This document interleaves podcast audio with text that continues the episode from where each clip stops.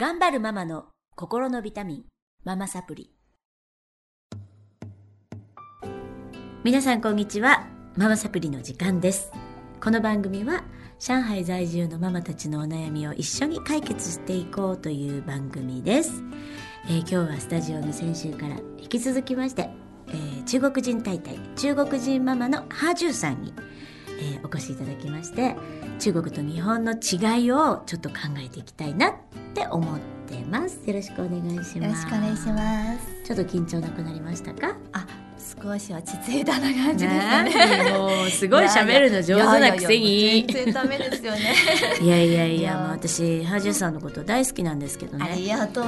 めちゃくちゃなんだろうな。いつもあの素直だしあの思ったことを本当にそのまま、えっと、皆さんに伝えるのが上手いやいやいやいや、もう嫌われてる方も。嫌われてないに決まってるじゃないみんな大好きでしたよ。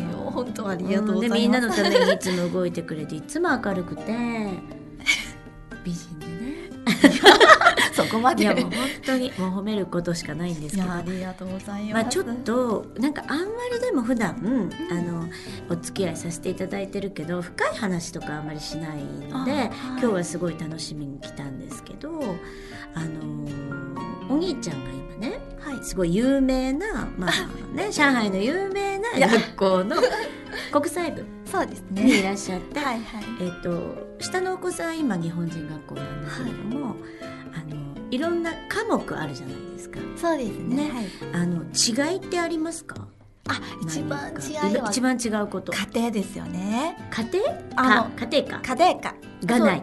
ないですよね。それをね下の子ねいつも帰ってきてから楽しくて学校で勉強した、ね、料理をねどんどん出してくれるんですよね。あでー上の子絶対ないんですよ。もう学校ですよえー、家庭科とかやらないの？やらないですよね家庭科とかあと,、えー、と中学校になると技術とか出てくるんですよ。男の子。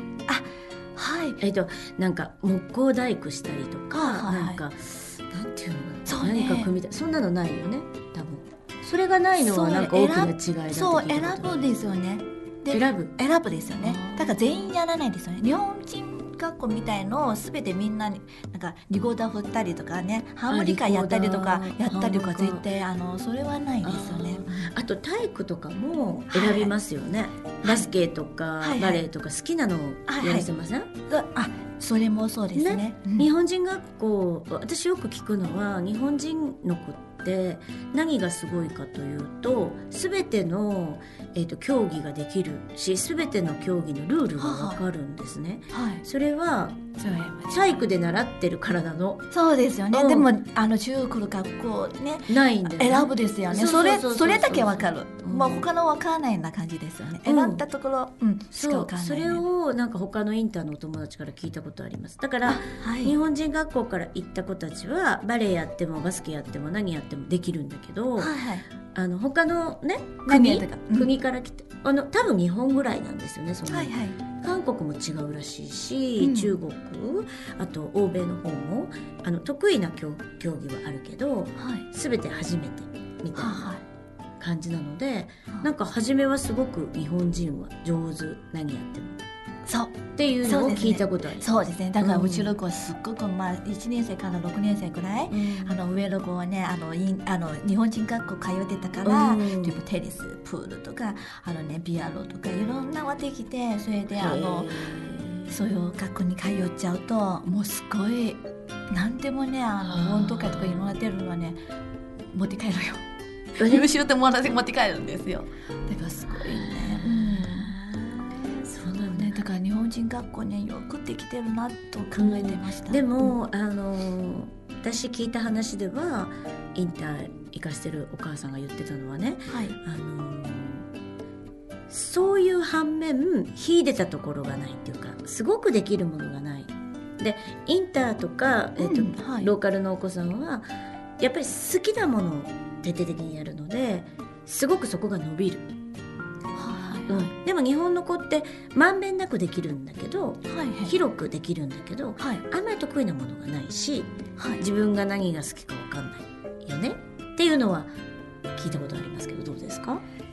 そんなこと私今ねそういう話聞いてみると、やっぱりあのあのう上の子ね、うん AP と IP 選ぶことになるんですよおねーそれと似てるよね、うん。AP 選ぶとこれからね何かだけでうん。できるようになる。IP だともう全て並ぶこと。でもちろん AP できる人は何でもうまくないと選ぶことはできない。で AP は成績ちょっと低い人はあの AP にあの通うしかないですよね。AP っていうのは AP っていうのはというあのはっていうは例えばアメリカで OK の学校ね、例えば AP は何ていうかな？あの選ぶですよね。アメリカの単位そうですね。IP だと世界は中うんすべての学校でも行ける。IP だとすごくあの大変で、うん。何でも勉強するの。今うん。日本人の学校に行ってる話で。そうなのそうなのよ。へでそれで何でも知っててそれうちの旦那がね言ってたの。IP は大事なんだよ。だから AP は選べない IP の方はいいって言ってて IP だとね日本人学校ね例えばあの東大行くと IP じゃないとダメですよねうん。っていうことで、うん。まあもちろん私立の大学だと AP で OK だ OK だけどもし本当に自分で一番一流の大学行きたかったらやっぱり IP だよね。だよね。だから日本人今今言ってる話でやっぱりあの暫定全てちょっとあのできた方はいいかなと思って今ちっちゃいから自分何が本当に好きかとかわからないじゃないですか。でいきなりちっちゃい時決めちゃうとあのこれからちょっと変わることもできなくなっちゃうんですよね。まあもちろん変わるできる子もいるんだけどすごく苦労するんですよ。なるほどね、えでも IB もあのなんかレポートが多かったり。そうそうそうですね。そうでしょ？プレゼンンテーションが多かったりでですね。なんか一つのことを掘り下げてやるイメージありましたけど違うの？そう全体的に。全体的に学ぶけどそうそうそう。一応ぜ一つのことを掘り下げてやりますよねそう全体的に細なんか多分れ例えば歴史とかだと、うん。すごく深く。このですよね。深く深く。それは日本は違うよ。浅い浅い。ね。うんだからあのちっちゃい時は浅いんで、本当にもうどんどんいっちゃうと高学年例えば高校になるとやっぱり深くなるんですよね。ね。で深い深くなるからだからだから IB は日本も IB はほとんどは高校2年生からなんですよ,、そうですよね。だからここにさこの2年間はねあの IB の深いところも勉強することなんですよね、今日本でも IB を、えー、と高校で200校にうん。広めましょうみたいな、ことを政府が打ち出してやってるんですけど、いはい。なかなか難しいみたいですね。それを教える英語で教える先生がいない、そっか、うん、ことでちょっとつまずいてるのがなんか今日本の現状なるほど。でも日本はですね。でも IB 教育をすごい取り入れようとはしています。あというのはそう。あのーいろんなこと知ってるんだけれども、うん。語れない日本人は、うん。えっと、深く、えっと、勉強してないので、うん。で私もそれで日本人でもいいと思うんですよね。それで自分で全部できてそれであのちょっと大きい子ら選選ぶことできるから、それは変わることもできるからすごく面は広っていくんで広がっていくんですよね。なるほどちゃい時こんなふうにあのね中国人前それうまくできてそれだけでうまくになるとちょっとね私だけね私自身で進めないなと思うんですよね。あーそっかそっか、うんまあ、いいところもあれば悪いところもありますよね。そうですね。うんあの一番大きく、あのその授業でねは違いは何が違うと思いますか、そうですね。体育かな。発表会か。運動会かな。運動会。そう。それはね運動会日本人学校すごいわ。すごいよ。それを何やってるの？あれ何？そう。もうテレビ出られるくらいだよ。本当だよ。そうそう組体操とかそうそう涙出ちゃうよね。もう本当にそれ。ええと思って。何？それうんなるほどなえるほど。もうが日本もう中国の学校に行ってこと行ってみると全然何それもう雑じゃないですか。何もないじゃん。中国の運動会ってどんなことやるんですか？まあね、まあ、ただあのできる人だけで申し込みしてそれで試合な感じですよね。あ試合？そう試合。何の試合？だって高い飛ぶとかあの遠く飛ぶとかあのなんていうか走り走るとか。あそれそれを競争。それ競争みたいの全て競争みたいのね自分のなんか発表みたいのなんかダンスやったりとか組体操みんなで合わせてやるのはあの少ないんですないな。ね。うん。じゃあやっぱやりたい人だけがエントリーしてそうですね。やるのが運動会そうですね、うん、でもさっき言ってたじゃない？えっ、と音楽会、はい。音楽会っていうの？があって学習発表会。こちらで日本で。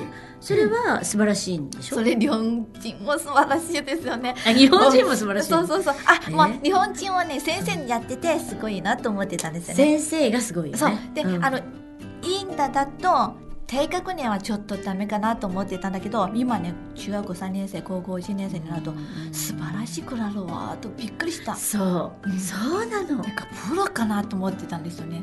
できる人ねどんどんね持ってってるからすごい。私も、えー、と一番上の長男を、えー2歳から3歳までインター会話してたんですけど すごい短い間。で彼がまあ日本人の学校に行きたいって言ったからもう3歳から変わっちゃったんですけどね。はい。その時のお遊戯っていうのかな？なんかそういうこう、えー、とダンスみたいな見せるのがあったのね、それはもう恐ろしくえっ、と何なんていうかな？恐ろしいぐらい何もできてなくて。何これってすごいびっくりしたのあの日本ってすごい先生がやるからああ。の保護者に見せるために先生がもう衣装を作ったりもうすごいんですよ。だからそれ慣れてたのでうん。インターのなんかそなんてグダグダのあのなんか子供たち出てきて寝てる子もいればお菓子食べてたりそうそう。みたいな。そうそうそう。でその私中でちょっと日本人だけがちょっと頑張ってやってますみたいな感じだったのよ。はだけど私本当に思ったのがえっとさっき言ったようにね自主性を重んじてるので途中ぐらいから伸びてくるのがインターだと思う。ですよね。えっとうん、小学校34年生ぐらい。自我が出始めて10歳ぐらいからどんどん伸びてくるのがインターナショナルなのかなって。任せられてるから。そう。ねやっぱりインターはねそこまで伸びるのびっくりしたわ、でねそれは日本人学校と違ってて日本人学校はみんなできててこれから選ぶのでもうインターだとねもうどんどん骨格にになるとプロみたいのはなんかねあのサクスフォンやったりピアノとかいろんなね楽器とかできてるのとかすっごいうまいんですよ。ダンスもうまいし、うん。それはさなんでうまいと思いますか？やっぱり好きなことやってるからかしら、そうですね。やっぱりあの、うん。好き。やらされてないからかやらせて。え全部 AP になってるか。ら AP で。AP でそう好きなことやってください。そうそうそん。な感じになってるるから。それだけばかりやってるから。でも私はそれすごい必要だと思うな、でそれででもそれであのお仕事を自分で、まあ、世の中で自分で好きな仕事をやっていくのはあの大事じゃないですか。そればかり選ぶと他の仕事できなくなるの。大きくなるとね、うん。選ぶこと範囲は狭くなるんですよね。なるほどね。ねやっぱりちょっといろんなやった方がいいんじゃないかなと思うんだよね。ちょっと一長一短だよね。日本は本当何でもできるし何でもこなせるんだけどもそうですね。好きなことを選んでやるっていうののが欠けてるっていうかはいうんないない感じがしますね。追われてるから何でもできるから。何でもマルチにできることが求められてる。まあ今変わってきてますけどね。うん。今はもうあのほら自分に何ができるかっていうのを問われる時代になっちゃってるんではい。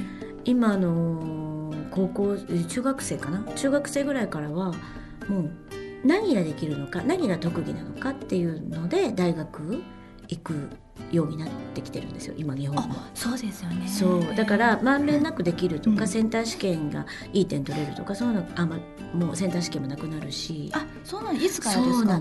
今のだから中1でしょ今の中えっと私たちの子供の一つ上からじゃないかな、の子からセンター試験ないと思いますよ。だから私たちの子供はい今中1はもう完全にないあ本当ですか、うん大学ですか、大学入試がなるほど。じゃあおまあの一つできたことでであればそれで学校もし認めてくれると受け取ってくそうですれるんです。ね今だから栄養入試とかで一元入試みたいなのを取り入れてる学校いっぱいあるし。あそうなんですか。うん。だからやっぱり専門家っていうのかな？さっきあ一つできることあれば。そうそうそう、ん。おっしゃってた通り、はい。うんそこがあればどこかに合格できるっていう形に変わってきてます。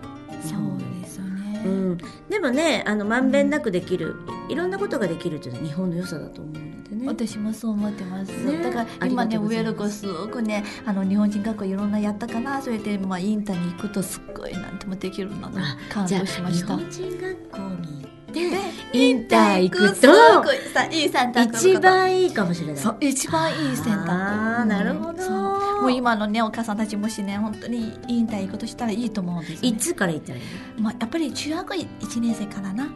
一年生から。中学1年生。だからあの小学校卒業してからちゃんと日本語できて読め読めることできてちょっと書くことも少しできてで行った方が一番おすすめかなと思うんですよなるほどね。もうその時期になるとね行きたくないって言うんですけどね。そう。まあ頃はね23年間くらい2年間超えちゃうとすごく立派な子そう出てくるんですよね。けどね。うちの子も行きないって言うんですよ。うちの下の子行きたいのよ。